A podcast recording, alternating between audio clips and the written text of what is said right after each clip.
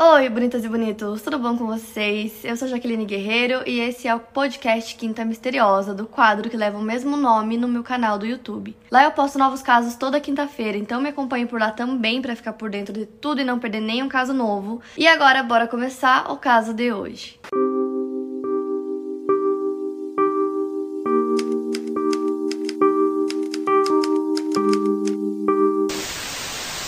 Esse caso aconteceu na terça-feira, dia 26 de março de 1991, quando o governo sul-coreano estabeleceu feriado para as eleições, então escolas, universidades, locais de trabalho, tudo foi fechado e as pessoas decidiram aproveitar o dia. Então, cinco crianças de Daegu, na Coreia do Sul, acordaram cedo e foram brincar ao ar livre para aproveitar o feriado. Eu com certeza vou falar o nome deles errado, mas os cinco meninos são Woo Cheo-won, de 13 anos, Cho Oh-yeon, de 12 anos, Kim Yong-jil, de 11 anos, Park Chen-in, 10 anos e Kim Jong-sik, 9 anos. E na verdade tinha mais um menino com eles no começo, que era o Kim Tae-yong, de 10 anos. Ele tava junto com os meninos brincando, mas depois ele decidiu voltar pra casa porque ele não queria perder o café da manhã. Então os cinco meninos que sobraram continuaram brincando pela vizinhança até que um dos vizinhos começou a reclamar falou que estavam fazendo muito barulho, então os cinco decidiram ir caçar sapos e ovos de salamandra em uma área da montanha que não ficava muito longe ali da vizinhança onde eles moravam.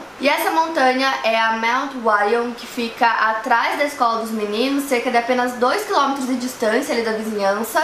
Então eles decidem ir até a montanha caminhando. E esse local era bem conhecido pelos meninos, pelas famílias deles, eles já tinham ido lá várias vezes, então era um local que eles conheciam bem. E aí as horas começaram a passar e aí começou a anoitecer e os pais dos meninos começaram a se preocupar porque eles simplesmente não voltavam, nenhum deles. Então os pais dos cinco meninos se reúnem e vão pra montanha e começam a procurar por eles. Então algumas horas se passam e nada, eles não encontraram absolutamente nada. Nenhum dos meninos e nem, tipo assim, é, algum vestígio deles, algum objeto deles, tipo, nada, não tinha absolutamente nada. Então nisso já estava noite, eles decidem relatar o desaparecimento dos cinco meninos para a polícia. E já no início o caso ficou conhecido como The Frog Boys, é, porque os meninos foram procurar ovos de salamandra e sapos. Então o caso ficou conhecido assim como o caso dos meninos sapos. A polícia chega no local e a busca continua. Eles ficam procurando lá por horas até amanhã do dia seguinte e nada. Não acharam absolutamente nada. E aí a polícia inicialmente suspeitou que os meninos tinham decidido fugir juntos. Mas aí os pais deles falaram que não, que não tinha nada a ver, tipo, a polícia simplesmente teve essa ideia, não teve nada que levasse a isso. E eles disseram, ah, talvez eles tenham fugido. E os pais, não, com certeza não. E aí a polícia veio com outra teoria. Eles disseram que talvez os meninos tivessem se perdido na montanha porque começou a anoitecer, eles não conseguiram achar o caminho de volta. E aí, os familiares novamente disseram que a probabilidade disso ter acontecido era muito pequena, porque primeiro eles já conheciam aquele local e segundo, a cidade ficava super iluminada à noite. Então, independente se eles fossem um pouquinho longe, é, do começo da montanha, eles conseguiriam ver as luzes e provavelmente conseguiriam voltar.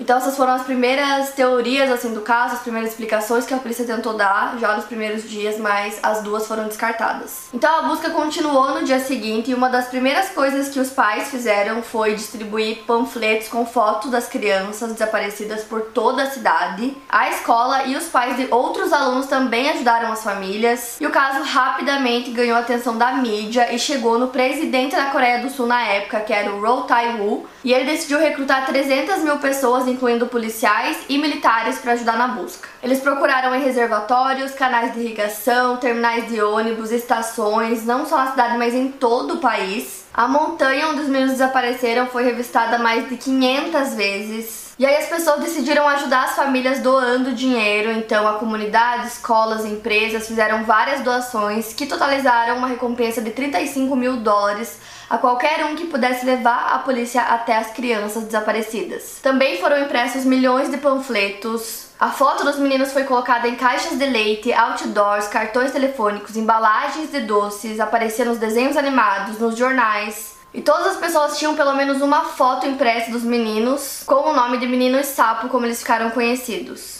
O país inteiro conheceu a história dos meninos e todo mundo estava muito atento. É, foram feitas muitas buscas, como eu disse, a foto deles estava impressa em tudo, mas simplesmente não surgia nada. Então, dias foram se tornando meses e anos e não surgia nenhuma pista, nenhuma dica que realmente levasse a alguma coisa na investigação, não tinha nada, tipo, não tinha um suspeito, não tinha nem nada, nem uma peça de roupa dos meninos, nem nada, tipo, caso ficou parado por todo esse tempo. E aí os anos foram passando e as famílias dos meninos sempre davam um jeito de deixar o caso na mídia, pra, sabe, não deixar que as pessoas esquecessem do caso.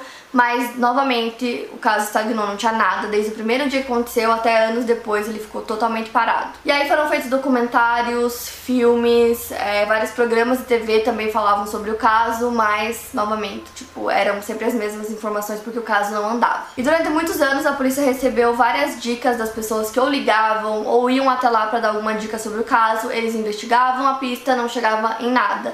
A única coisa que aconteceu foi um homem que foi até a polícia e disse que ele era o culpado. É, ele disse que ele tinha sequestrado os cinco meninos e que eles não estavam bem, mas que eles estavam vivos, então ele pediu a recompensa, pediu dinheiro para as famílias e a polícia não demorou muito para descobrir que era tudo mentira, que ele só queria realmente roubar o dinheiro que tinha sido arrecadado. Mas no fim das contas tudo mentira, não tinha nada a ver com o caso. Teve um jornal também na época que noticiou que os meninos tinham sido sequestrados por um doente mental, porém, é, apesar dessa notícia ter corrido assim em vários jornais, nunca teve comprovação de nada. Foi uma coisa que simplesmente, tipo, um, sei lá, um rumor e eles estamparam no jornal, mas também não levou em nada. E desde o início, o mais estranho sobre esse caso era o fato de não ter nenhuma pista. Tipo assim, eram cinco crianças, sabe? Então. Era muito estranho, tipo, como que eles não deixaram nenhum vestígio, tipo, nada para trás. Como foi possível que os cinco meninos desaparecessem juntos e que ninguém mais sabe, vicinada, por exemplo, se uma pessoa tivesse sequestrado eles, algum vizinho, alguém, alguém tinha que ter visto alguma coisa e não tinha nada. 11 anos após o desaparecimento dos cinco meninos, no dia 26 de setembro de 2002, um homem que caminhava no Monte Warion, que era a montanha onde os meninos desapareceram, esse homem estava lá em busca de nozes e ele estava bem no começo ali da montanha, ficava a cerca de 2 km das casas dos meninos. Até que homem percebe alguma coisa estranha à distância, ele acaba tropeçando em algo muito esquisito. Quando ele começa a mexer, ele vê que era uma variedade de pequenos ossos semelhantes aos humanos que estavam espalhados, junto com várias peças de roupas infantis. Esse homem, que conseguiu manter o anonimato até hoje, ligou imediatamente para a polícia, denunciou o crime às autoridades, que o mais rápido possível foram para o local. No final do dia, já tinham vários investigadores na montanha montanha tentando coletar qualquer evidência que eles conseguissem. Inicialmente, eles disseram não ter encontrado nenhum indício de homicídio e que a explicação mais provável era que as crianças morreram de hipotermia. Porém, além das famílias, muitas pessoas que acompanharam o caso se recusaram a acreditar nisso e insistiram que uma autópsia independente fosse feita. Após a segunda investigação, a equipe de medicina legal da Universidade Nacional de Kyungpok examinou os corpos e eles determinaram que a causa da morte dos cinco meninos foi, na verdade, homicídio. Então a primeira coisa muito esquisita sobre a descoberta dos ossos foi que estavam apenas a 2 quilômetros da casa dos meninos. Então era exatamente a área que eles estavam super acostumados a frequentar, eles sempre iam naquele local. A montanha foi revistada mais de 500 vezes, então como que os restos estavam lá e ninguém viu, tipo, ninguém achou nada. Eles também encontraram dois buracos de bala na cabeça de um dos meninos e não era munição militar, mas sim uma bala de rifle de ar. Um dos especialistas disse, entre aspas, encontramos marcas em três dos cinco crânios que pareciam ter sido criados por golpes com objetos de metal, possivelmente uma ferramenta de algum tipo, fecha aspas. Os especialistas também acreditam que essa ferramenta usada para espancar as crianças estava ligada à profissão do assassino ou dos assassinos. Além disso, na autópsia também descobriram que tinham fraturas, provavelmente causadas pelas vítimas tentando resistir ao ataque. De acordo com a equipe forense, os meninos morreram devido aos ferimentos cranianos, ou seja, pelo espancamento. E uma das partes mais tristes do caso é o fato de que a maioria dos pais dos meninos, né, eram cinco meninos, a maioria dos pais deles simplesmente abandonaram tudo, tipo, largaram o emprego, largaram tudo quando eles desapareceram para dedicar todo o tempo do dia deles, da vida deles na busca, né? Pra tentar encontrar o filho deles e eles buscaram por muitos anos, né? Eles encontraram os ossos 11 anos depois. Então, quando isso aconteceu, eles foram chamados, né, pra fazer o reconhecimento dos ossos e também tinham peças de roupa e tal. Então, quando as mães chegaram no local, elas começaram a chorar, a gritar, porque era horrível. E aí os pais começaram a se perguntar como aqueles ossos estavam ali e ninguém encontrou antes. Dentro dos ossos tinha musgo, que indicava que eles já estavam ali parados naquele mesmo lugar, já fazia pelo menos alguns anos.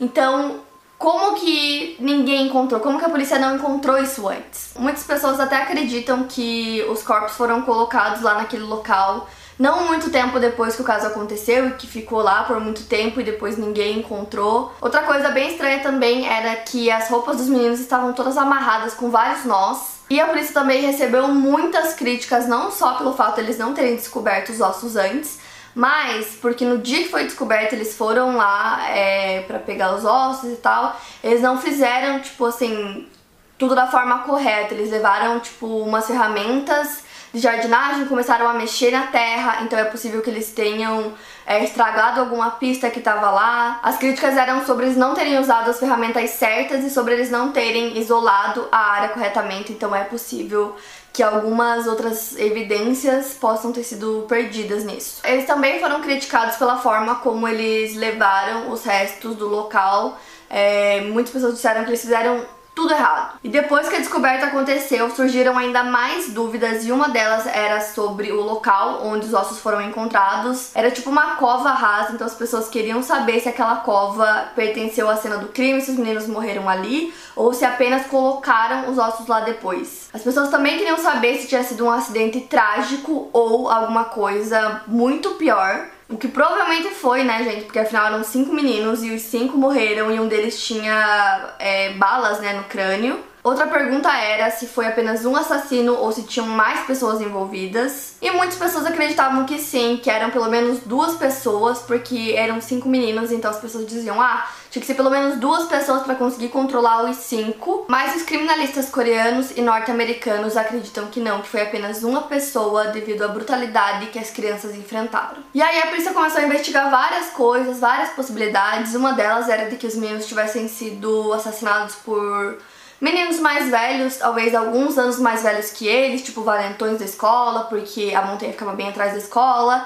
Porém, a chance disso, na minha opinião, é muito pequena porque tinha uma arma, né, um rifle envolvido.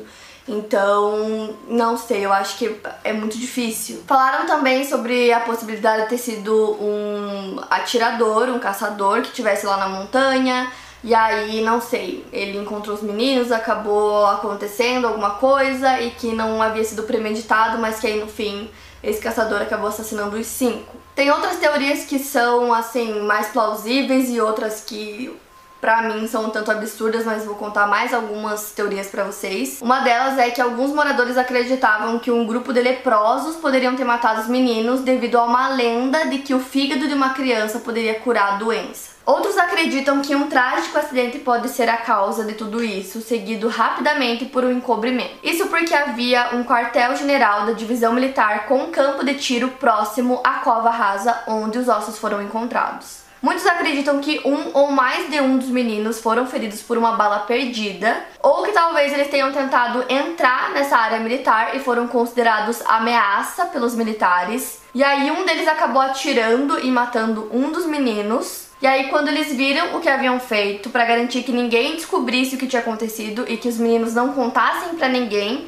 eles decidiram matar o resto das crianças. Depois colocaram os restos mortais lá depois de alguns anos e aí só foi encontrado 11 anos depois. E essa é uma das teorias mais plausíveis, porém os registros mostram que não tinha nenhuma prática de tiro programada para aquele dia, porque afinal é, tinham as eleições, então era tipo um feriado. E aí outra teoria que ainda segue essa questão do campo militar era de que alguém poderia ter se infiltrado no campo e usado o local sem a permissão adequada. E aí aconteceu que acabou acertando uma bala em um dos meninos. Então várias evidências apontavam para esse incidente no campo de tiro porque a montanha estava cheia de cartuchos de balas. Outra teoria foi apresentada pelo psicólogo criminal coreano Kim King-mon. Ele alegou que o culpado seria o pai de um dos cinco meninos, mas essa teoria dele foi rejeitada pelas autoridades e pelo público. Ele até foi demitido do emprego dele por conta dessas alegações, porém nunca teve nada que comprovasse que ele ou qualquer outro pai ou mãe dos outros meninos estivessem envolvidos no caso. Os meninos foram enterrados em 25 de março de 2004 e os seus crânios foram doados à Universidade J. Book para pesquisa pesquisas médicas. Em 2006, o caso alcançou o estatuto de limitações de 15 anos da Coreia do Sul para assassinatos. Isso significa que a investigação foi interrompida e o assassino não poderia mais ser processado pelo crime. E a busca também não tinha encontrado nenhuma evidência nova desde que as crianças desapareceram. No entanto, em 2015, a Assembleia Nacional votou pela retirada do prazo prescricional para homicídios de primeiro grau, abrindo a possibilidade de instauração de processo criminal caso seja encontrado um suspeito para o caso.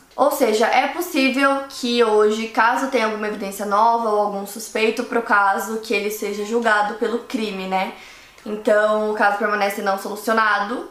E é um caso muito famoso lá na Coreia do Sul. E é um caso que vocês me pediram muito para contar aqui no canal. É um caso muito triste e é um caso cheio de teorias, cheio de dúvidas.